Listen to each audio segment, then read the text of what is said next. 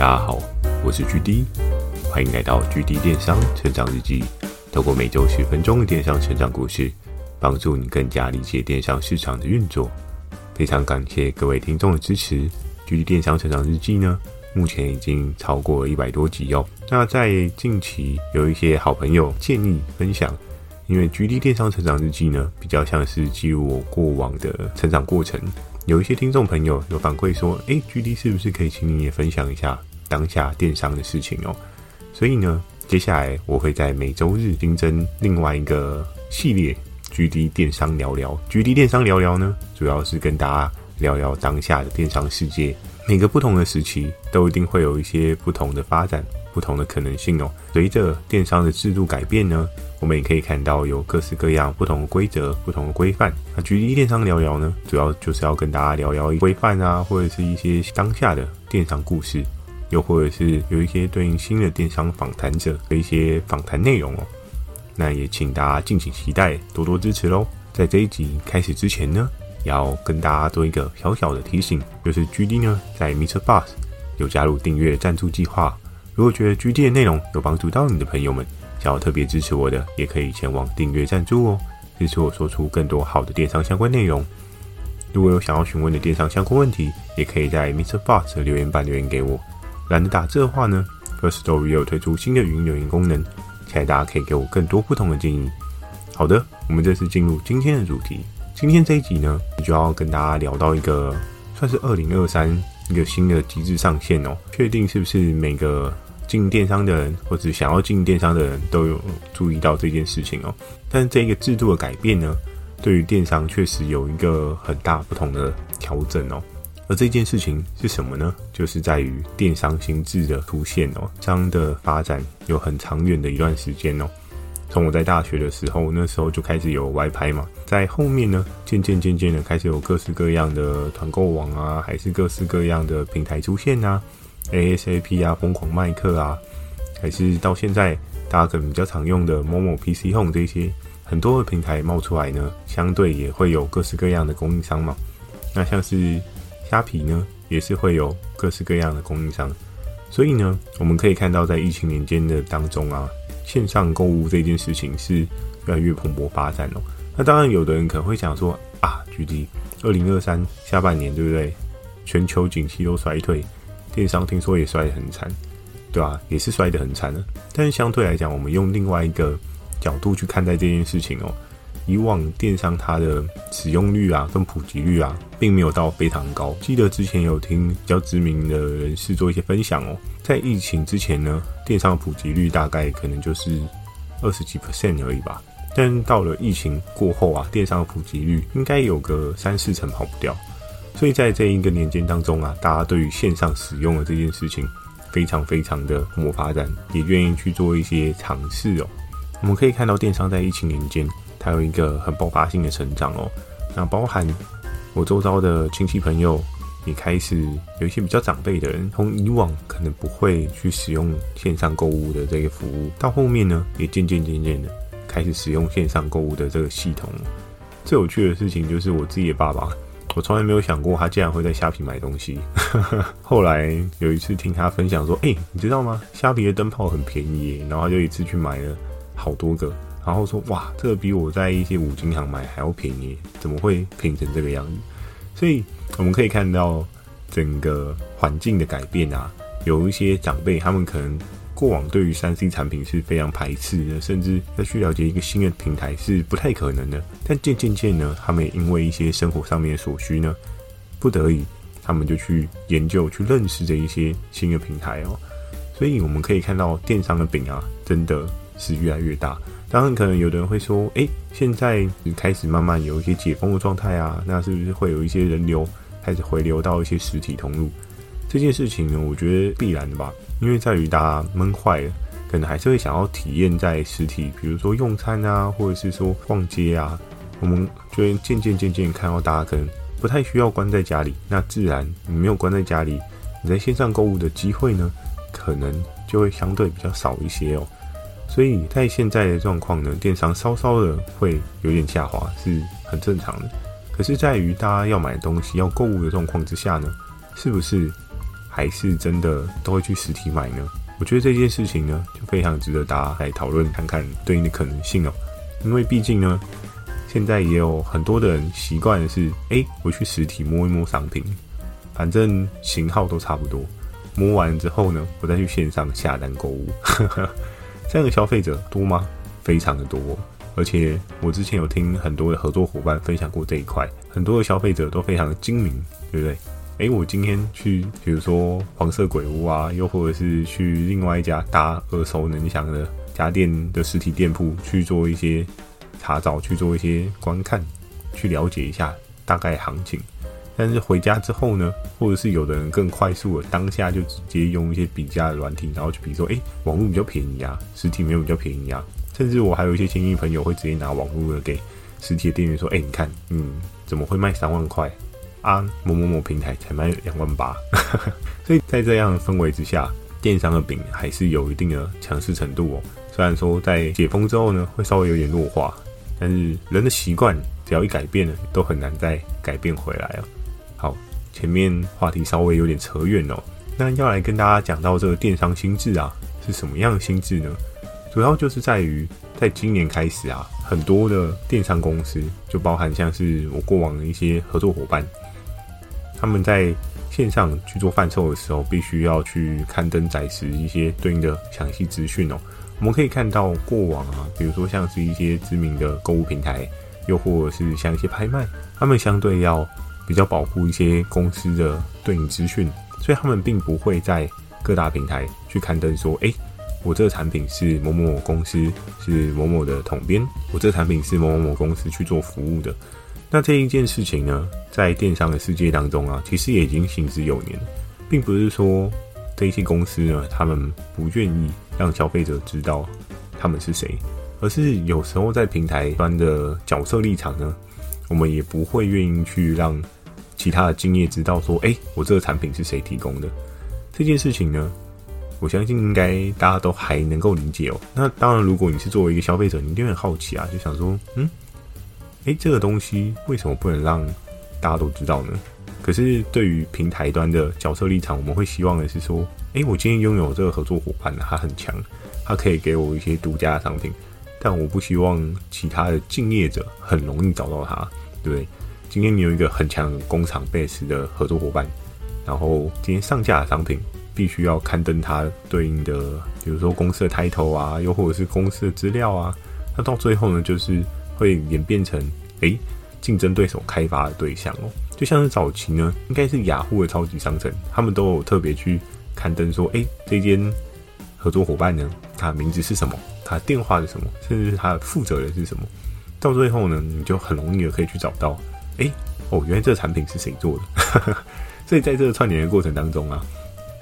嗯，对于消费者来讲的话，这一些资讯呢，透露出来是一件好事情，因为毕竟你今天出了状况，你知道你要找谁，你知道这个商品是谁去做贩售的。但以平台端的立场来讲的话，这件事情透明化之后呢，就变成是哦，这个商品是谁的货，大家就知道。那有一些人呢，比如说像是有一些经销体系或原厂体系，他们可能就会有一些自爱难行的动作。像过往曾经有遇过一经销商，他们可能会偷偷摸摸的做一些小小的活动，或是短促夜杀。可是当这些资讯都必须要摊牌的时候，哇！我相信原厂一定非常高兴。为什么呢？全部都摊牌的状况之下，哎，今天谁搞鬼，他马上就可以抓得到，因为他只要知道你的统编，知道你的公司名称，就可以知道了。对，所以其实，在电商市场呢，这个新的规则出来呢，嗯，应该说是几家欢乐几家愁吧。有的人觉得非常好，如果假设今天是原厂端的话，觉得太棒了，谁敢搞鬼，我马上就知道是谁，对不对？太棒了。但是如果今天是一个经销商的立场的话，他就觉得啊，怎么办？我以后又不知道能不能有一些不同的活动弹性。所以在这个制度上面呢，当然以政府利益来讲的话，一定是出于良善的嘛。他们希望在这个市场上面呢，消费者能够在充分的得知到更多的讯息。但是不同面向。不同角度、不同位置的人在看待同件事情，就会有不同的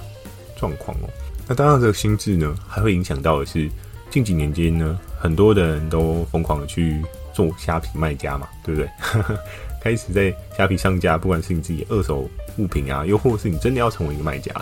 所以开始呢，这个心智也会有一个很大的影响哦。那这个心智呢，它会影响的类别呢，有三种人哦。第一种人呢，就是你今天可能在今年一月一号，你可以设置设立一个公司啊，或是设立一个行号啊，你要从事网络贩售的话，那你就必须要符合这个心智，你就要开始让人家知道说，哦，比如说你今天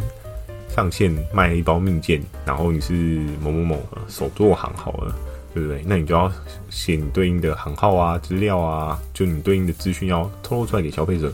让他们知道说，哦。今天是谁谁谁做这个蜜饯卖给我，就比较不太会有这一些奇奇怪怪的资讯进去。另外一种人呢，就是你今天可能在去年的时候就已经办理好这个税籍登记，然后可是你在一月一号，就今年一月一号我才开始有在做网络购物的这一块市场的人，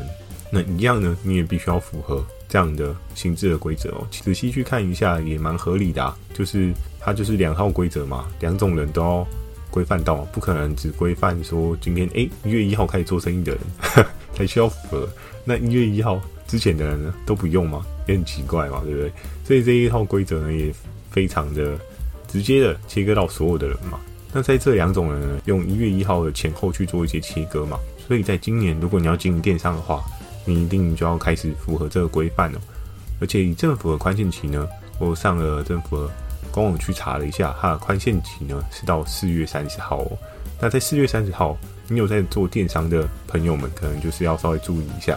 因为不确定到时候会被罚多少钱。如果你没有符合它的规定跟符合它的标准的话，所以尽可能的要完成他们所要求的这个项目。那刚刚有讲到对应的一些符合的，比如说你是在今年才开始做，又或者是你在之前就已经开始做。可是你在今年还是持续有在做网络购物这块市场的人，你都必须要符合这个心智的规则哦，很难会有被规避的人群们。唯一可能比较一个特例的人群呢，就是在于不适用的人哦。不适用的人是什么呢？就比如说，诶，你今天在虾皮上面，你想要卖一些二手的物品嘛？有时候个人的二手物品，就是你那个件数也就是一两件而已。比如说你今天去什么活动，然后拿到赠品，然后来转贩售。对不对？像这样子个人的小卖家呢，他也不是真的很认真的想要进电商这块市场，所以往往你可能就会看到他的营业额啊，他没有达到所谓的八万块起征点哦。通常你没有达到八万块呢，你也不需要特别去设立一个公司啊，或者是行号去做一个登记。那你没有公司或行号呢，你也不需要去符合这个心智的规则哦。可是前提呢，这件事情真的要非常注意的是。营业额八万块这件事情哦，因为你当月只要有破八万块呢，很容易呢。如果你今天没有对应设籍，相信不久之后有可能会被约去泡咖啡，对不对？所以有时候你在抛售一些自己的二手商品的时候，你可能要稍微思考一下。有些人抛售的一些二手商品啊，搞不好单价都有点高，像是有些人可能家里要换电视啊，还是怎么样的，那电视一台。哇，动辄便宜一点，当然几千块也是有，但贵一点会不会有个几万块呢？那累积起来，跟你的其他的二手物品累积起来，会不会有超过这个数字？那就是自己要稍微去了解一下，去注意一下的事情哦。我曾经在虾皮买东西的时候，有看到一个很酷的商家，他们的 setting 呢，就是有时候你要跟他买东西，还要看一下他的时间点，因为他当月只要有到八万块的话呢，他就会开休假模式。但是哪一间我已经有点忘了，很早之前就是买东西的一间商家，就发现哎、就是第一次买的时候有货，然后第二次要买的时候，哎、找不到这间商家，他死掉了吗？哎、不是哎、就后来去用过往的那个对应的网址去做一些查找，才发现哎，他开休假模式了，原来是因为已经赚够了，已经有到八万块之前了，所以还要先休息哦。所以在这件事情呢，八万。这起征点呢，也是你需要非常注意的。如果你是单纯只是抛售自己一些二手商品啊，就是这件事情也是要非常注意。但如果你今天做得非常好，你甚至是很认真要做这一块呢，你已经超过八万块，那千万就是毫不犹豫的要去符合对应的政府规则哦，不然其实很容易呢，你就会被抓到，然后嗯，后面会不会有补税的问题就很难说嘛。对，那如果你要好好做电商的市场呢，真的就还是要符合规范，会是一个比较好的状态啊。这样的心智的状况之下呢，前面也有跟大家聊到各式各样的思考点嘛，不管是平台啊，不管是合作伙伴啊、原厂啊、经销啊，每个人都会受到一些不一样的限制、不一样的调整哦。当然，这个新制度呢，嗯，对于整个电商市场来讲，相对透明，对消费者绝对是会更好。但是，对于合作伙伴端呢，是不是一件好事？这就值得去思考哦。举个例子，像是我之前有听过一些合作伙伴，他们想要做的事情是开一些对应的子品牌。诶，怎么说开一些对应的子品牌呢？假设我今天无印良品，我要开一个子品牌，好了，那因为我想要吸引的是不同的受众嘛，比如说他之前的轮廓受众可能都是在一些比较年长一点的，三十到五十岁好了，他想要去吸引一些比较年轻的，比如说十五岁到三十岁之间的人呢，所以。maybe 有一些品牌商他们会去成立新的 branding，那新的 branding 呢，就会去试着去吸引对应的新的受众。那吸引新的受众的状况之下呢，会不会有一些消费者他后来查说，哎、我今天比如说无印良品改成无印良品年轻版，突然想不到词，年轻版的无印良品，所以我要去 catch 到一些比较年轻的消费族群哦。可是呢，就是当这些消费族群他在查的过往当中呢，诶，翻了一下，发现，诶，这间公司就是无印良品啊，那不就是同一间公司吗？那整个规格啊，跟整个商品的架构啊，有什么不一样吗？好像也没有什么不一样，所以会不会有一些影响呢？也是或多或少有一些影响，因为有些品牌他们会希望的是说，诶，今天商品的价值做到一定的水位呢，不要随意的去破价嘛。往往呢，他们自己也会喜欢开一些。副品牌，那副品牌呢，就是要来做一些价格竞争、价格制衡哦。因为价格上面呢，市场上面常常都会有杀价竞争的人嘛，这是我相信大家都知道的事情。但是今天开的这个副品牌呢，你去杀了价格，就后来消费者发现，诶，原来这个跟某一间公司是同个体系，那为什么它比较便宜？母公司的品牌呢，为什么会比较贵？在这过程当中呢，就会有一些。各式各样不同的零发酵哦，所以整个制度上面来讲呢，我觉得对于消费者的保障呢更上一层楼，但是对于合作伙伴端呢，嗯，就有很多很多值得你去深思的事情哦。甚至如果你今天是已经行之有年的电商公司，那你今天正在思考的是说要做不一样的品牌，那你是要整个砍掉重练，再开一个新的行号去做一些经营呢，还是说你今天要在同样的体系上面去做一些分支经营呢？这就是一个值得去思考的事情哦。因为对于消费者受众来讲的话，他的思考点、他的看法是什么？他会不会觉得，诶，今天是同一间公司，今天你的子品牌除了价格是比较便宜的，会不会影响到你母品牌的价格呢？这就是对应的定位，需要去做一些思考的哦。甚至如果真的被人家发现之后呢，你要怎么样去切割出，诶，子公司跟母公司所出的产品差异点在哪边？哇，这件事情又更加的重要。如果到最后发现，诶，其实只是贴个牌子而已，但是规格是完全一样，那就会渐渐渐渐的对应的消费受众呢，他们可能去买子品牌的东西，因为比较便宜嘛。可是相对来讲的话，母品牌的业绩会不会受到一些声量的影响呢？这就是一件蛮可怕的事情哦。好的，那今天的这个电商心智呢，简单的跟大家讲到这边哦。那最后呢，再简单的跟他科普到一些对应的行号跟公司哦。假设你真的需要去设立行号啊，你已经超过了八万块啊，那你可能就会想说，诶，那我今天要设立行号还是公司哦？有一些人可能会觉得行号比较好的点是在于行号它可能。可以通过免开统一发票嘛？它的税则呢，就是会比较稍微轻点，大概一趴左右。但是这件事情呢是有风险的，因为你不确定到时候就是国税局他们那边判定会不会你的成长曲线呢是会超过这个水位的。那如果会超过这个水位呢，很有可能也会有一些税则补增的状况。所以如果行号跟公司比起来的话，真的想要认真做比较长远一点的话，其实还是你公司的状况会比较好。我曾经有一个合作伙伴，他就是一开始设立的是行号哦，可是到最后呢，他的会计师就跟他讲说啊，不行啊，你赚太多了，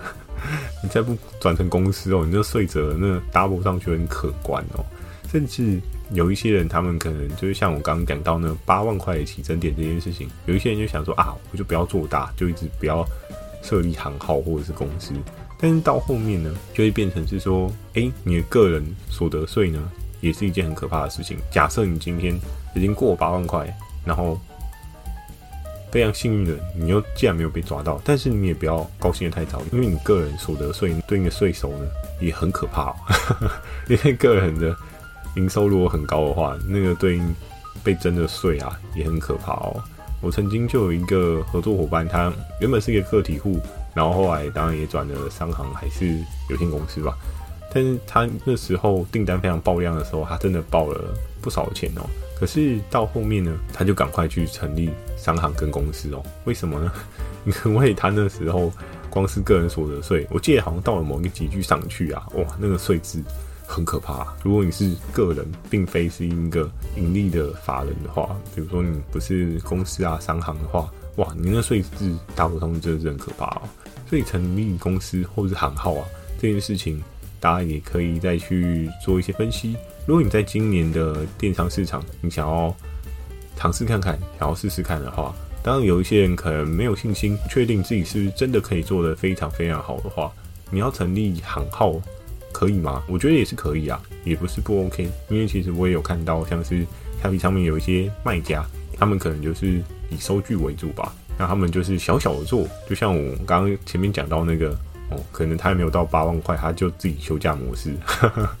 非常知足的一个卖家，对不对？哦，真的是蛮少有。但是如果你真的想要做大，想要做好，你公司的角色立场还是会比较好，因为相对来讲的话，你可以做的事情也会更多。那包含呢，你有可能去跟银行贷的款项也会比较保足。因为我知道，在疫情年间啊，其实也是有一些人去贷款做电商的，但这件事情真的是非常强烈，不建议大家做，还是做自己有把握的事情。如果你是借钱出来创业的话，哇，这个压力会非常大，而且你可能很多事情没有得选择哦。库存卡到呢，哇，你不赔售，把它全部抛掉呢，你就真的会死掉，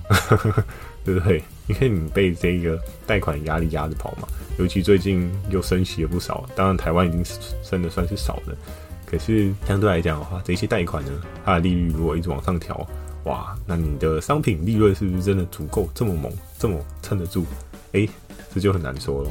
我们最后就来回归这新的制度呢，那我们应该要怎么样去面对它呢？其实也没有什么特别好面对的方法，就符合这个制度的规则而已。但是就提醒大家，对制度的规则规范呢，还是要稍微了解一点哦。尤其是对应的宽限期呢，其实只到四月三十号而已。如果你今天有一些对应的卖场，它需要对应的刊登资讯呢，也要把它做一个补充哦。省得到最后就会被抓到，会罚多少钱？其实现在也还不知道，可能实际上要等到宽限期过后之后，有人被开罚了，才会知道哇，原来这么痛。但我相信应该不会有人。想要去冒这种风险吧，因为其实你也只是将对应的资讯做一个刊登放在网络上面而已。那相对来讲的话，对消费者有保障，消费者的信任度也会往上升啊。既然你都敢让你自己的公司名称啊、统编啊什么对应的资讯都让消费者知道的话，对于消费者端来讲的话，他也比较能够去在商品有问题的时候找到你嘛，找到你才能够有一个好的客服的体验嘛。那如果找不到，他就很美送嘛。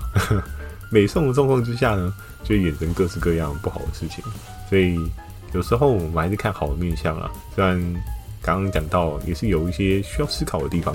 但是电商嘛，总是求新求变，在不同规则下面找到属于自己适合的打法，你就会活得越来越久嘛。好的，新的一年，新的 GD 电商聊聊就到这边哦。喜欢今天的内容呢，也请帮我点个五颗星，不管是 Apple Podcast 啊，还是说你今天在 Mr. Bus 啊，或者是各式各样的平台帮我留言回五颗星，都非常的感谢哦。那如果有想要询问的电商相关问题呢，也欢迎大家到 Mr. Bus 留下你的反馈跟问题，或者是你可以 Firstory 语音留言给我。如果觉得 GD 的内容有帮助到你的朋友们，想要特别支持我的，也可以前往订阅赞助哦，支持我说出更多好的电商相关内容。我会在 Facebook 跟 IG 不定期的分享电商小知识给大家。那大家如果有问题的话呢，也可以到 Facebook 或是 IG 发个私讯给我，也是 OK 的哦。记得锁定每周二跟每周四晚上十点的《GD 电商成长日记》，还有呢，就是接下来每周日晚上十点会上线的《GD 电商聊聊》哦，跟大家一起聊聊当下的电商世界发生的各式各样的事情。祝大家有个美梦，大家晚安。